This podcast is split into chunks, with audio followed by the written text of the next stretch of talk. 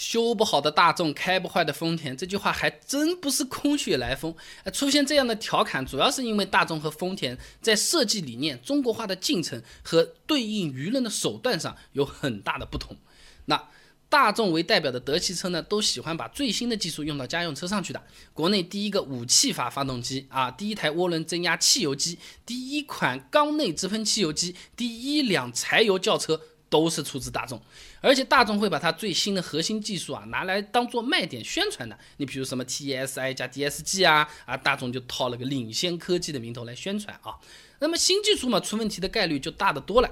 你就好比你开一家面包店，刚刚研发出来一个新口味，马上拿去当主力产品卖，那很有可能人家不喜欢，老板。章鱼味的面包要不要吃吃看？我就想起一本动画片啊，那口感好不好，放的糖有没有放太多，这些都是调试上的问题。一出新品就容易出问题啊。那你比如这种 DSG 双离合变速箱，刚刚进入中国市场就马失前蹄啊，就是因为没有考虑到国内的拥堵路况啊。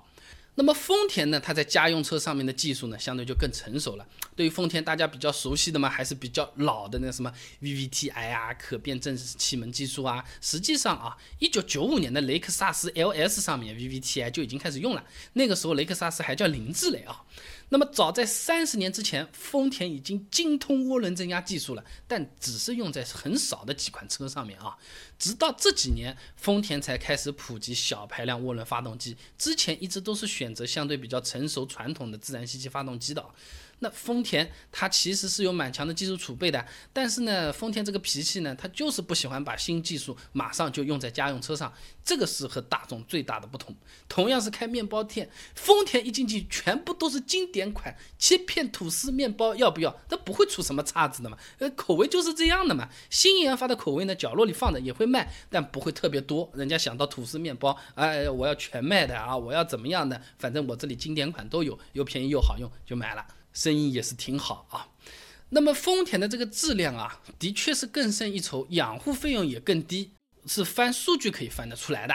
那二零一七年，汽车之家发布了一个汽车品牌质量排名，它是用百车故障率来作为一个判断标准的，这个分值越低，就代表这个故障率越低，质量就越好。这就好比你数学考试出错的次数，错的题越少嘛，上面红叉叉越少嘛，老师越满意，分数越好啊。行业平均的百车故障数呢是两百八十八个。丰田旗下那个雷克萨斯九十八个，丰田一百九十八个，都是排得很前面的。大众啊，反过来就不太行了啊，百车故障是两百六十四个。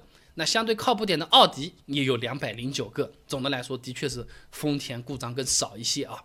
那么故障的多少呢？它直接是体现在养护费用上的。你修修是要钱的。那丰田车的这个养护费用。这么相对来说的话，确实是更低了。养护啊，不是说保养换机油的钱啊，那还是拿数学试卷打比方，你错的地方越少，卷子发下来之后改起来就更轻松。哎，如果整张卷子都是红叉叉，你通宵都不一定改得完，写字的地方都不一定有，对吧？那么中国保险行业协会和中国汽车维修行业协会每年都会发布消费者养护负担指数啊，这个呢就是在厂家建议的保养周期里面，一般来说嘛，三年或者六万公里，这个车。主每开一百公里需要摊掉的养护成本，哎，直接反映这个车子养起来费不费钱啊？二零一七年的数据，养护负担指数最低的是丰田雅力士，第三名是丰田雷凌，大众唯一上榜的是捷达，排第十一名啊。那雅力士的养护负担指数呢是四点六九，也就是每开一百公里只需要花四块六毛九就好了。大众帕萨特呢是十三点五六，是丰田凯美瑞的两点九倍啊。那么后面大家不是都开始合资了国产了嘛，对吧？那国外的车型到国内呢都要进行一定的这种调整的，但是大众和丰田的调整产品思路啊完全是不一样的。丰田奉行的呢是销售经理文化，我制造最合适的东西来满足需求。哎，你最喜欢买哪种面包？你最喜欢哪个口味？哎，我丰田就做那个口味的面包啊！你要抹茶就抹茶，你要香草就香草，全卖啊！马上明天就有啊！那么为了设计一汽丰田的这个威驰啊，车型总设计师乔宝燕啊，他到中国进行实地考察，三年里面考察了二十四次，全面了解中国的环境、道路、车速限制这些东西，甚至住在。在我们国内的人家里啊，这算是充分掌握我们的需求特点了啊。这就好比一个外地的面包师傅，为了让自己面包的口感、甜度更适合本地人的喜好，专门过来做市场调研，睡人家家里看人家是吃米的还是吃面的，你放酱油的还是放辣椒的，全部都搞清楚，然后再做一款适合市场大家喜欢的面包啊。凯美瑞首次国展的时候，设计虽然是在日本完成的，但根据中方的要求做了大量的修改，来来回回折腾了八次，最终呢是由合资企业的老总签字拍板，然后再确定下来的啊。这些调整都是为了让这个车子更好的适应国内的用车环境啊。但是如果是吃力不好的调整，丰田就不一定会做了。早期的那凯美瑞底盘管线是比较凌乱的啊，这种与底盘整整齐齐的都走直角线的这种德国车比起来，真的是太鲜明的对比了啊。技术上面，日本人其实是可以把这些线布的整齐的，但是设计上需要进行大量的匹配布局和测试工作，还要防止管线之间出现相互的干涉和故障啊。这个呢，就好比是你面包啊买走，外面不是有个面包包装袋的嘛，对不对？这个包装好不好看不影响面包好不好吃，但是这个包装如果出了问题或者不好看，它是会影响销量的。那这样的调整呢，它并不能让车子本身的质量变得很好，而且一旦改动，成本又挺高，直接反映在这个车价上面了。所以呢，丰田是不太喜欢干这种事情啊。那么我们再来说大众。大众在国内车型呢，基本上都是原汁原味的，质量上没有什么特别大的问题。你什么捷达、桑塔纳，那都大众皮实耐用的代表啊！大众的江山就是这么被他搞起来的啊！后来这个大众就开始不学好了，呃，为了提高这个国产化率、节省成本，开始对车型进行一定的修改了。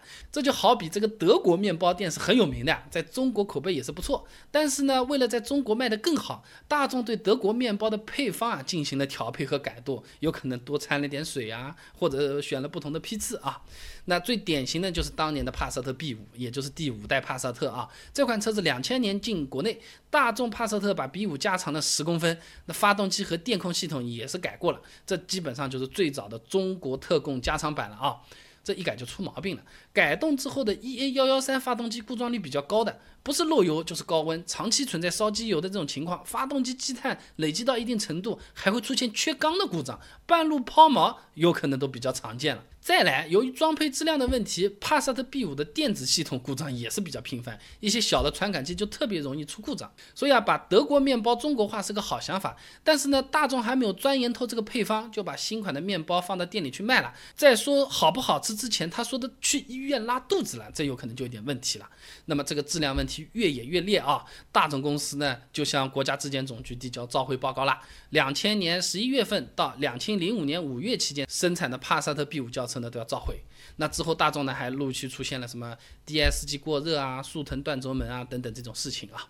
那么不是说。丰田没遇到过各种头疼的事情，丰田、大众都是遇到的。这个销量大一定是有问题的。那么面对投诉故障，他们两个的公关差距是非常大的一个根本原因。丰田其实不是开不坏，也是有毛病的时候的。但是呢，大家。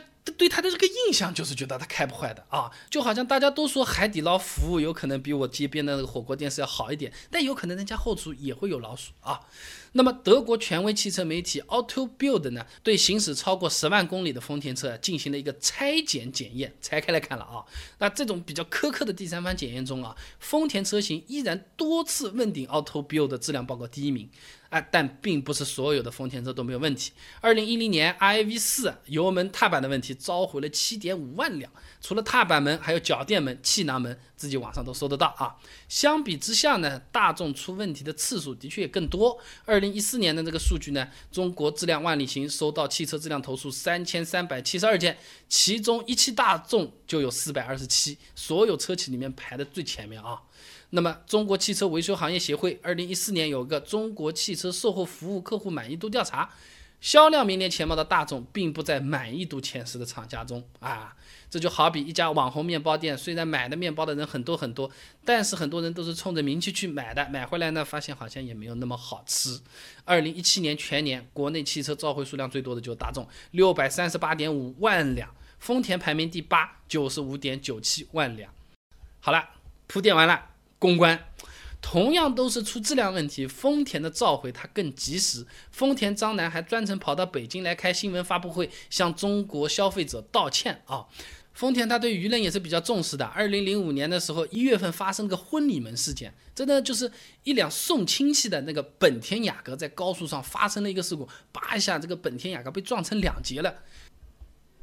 丰田紧张死了，睡不着了。哎，本田的车子撞成两段，丰田紧张死了，他就担心啊，这消费者啊，他不再信任日本车的安全设计了。哎，这就好比啊，是隔壁邻居家着火了，自己也很担心。第一件事情就是检查一下我自己家里有没有火灾隐患，都已经关心到别家去了。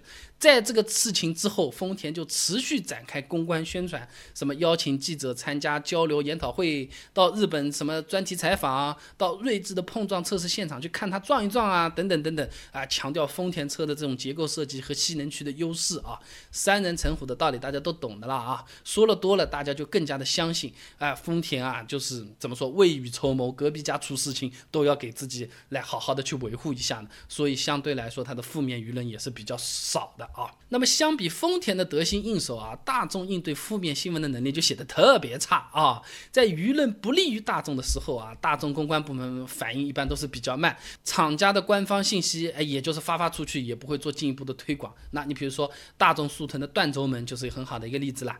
二零一四年一月份，速腾断轴门。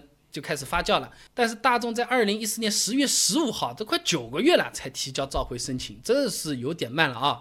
而且呢，这个大众的召回政策啊，仅仅是给后轴重臂加了块钢板。亡羊补牢哎，那除此之外，二零一四年五月新出厂的大众速腾呢，已经换成可靠性更高的独立悬架了，但是大众又没有进行宣传报道，这就相当于有人反映说吃面包拉了肚子，但是面包店呢就不承认这个面包存在问题，但背地里呢又把这个面包偷偷的又把配方改回来了，大家自行脑补啊。明面上的召回态度呢不算太诚恳，背地里呢又偷偷更改这个车子的配置，这个导致大众汽车和我们中国车主朋友们的矛盾有不断激化的趋势啊。所以说大众在公关上的态度手段的确是不如隔壁丰田玩的溜啊。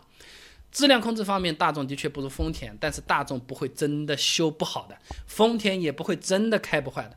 这句调侃的形成是和很多因素有关系的。总的来说，如果追求科技和质感，大众还依然是不错的选择。只是平时的保养维修稍微要多花点心思啊。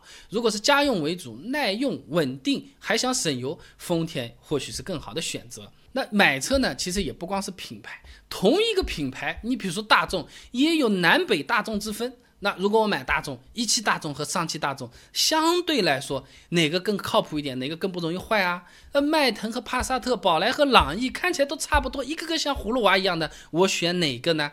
哎，为什么有一家就特别便宜呢？丰田在国内也有两个的，一汽丰田和广汽丰田，他们的不同在哪里呀？隔壁家本田出事情了，是南边先反应还是北边先跳起来啊？除了丰田嘛，本田也是两个厂哎，多了去了。同样的品牌分两个厂。有什么不同？车型、价格、品质、理念、市场，全部给你整理好了。关注微信公众号“备胎说车”，回复关键词“合资车”，哎，就可以看到这些资料了。那我这个公众号呢，每天都会给你一段汽车使用小干货，文字版、音频版、视频版都有，你可以挑自己喜欢的啊。一汽大众和上汽大众有什么区别？一汽丰田和广汽丰田有什么区别？东风本田和广汽本田有什么区别？一汽上汽他们各自都是在干什么？是欣欣向荣还是心怀鬼胎？都给你搜了个遍。关注微信公众号“备胎说车”，回复关键词“合资车”，一探究竟。备胎说车，等你来玩哦。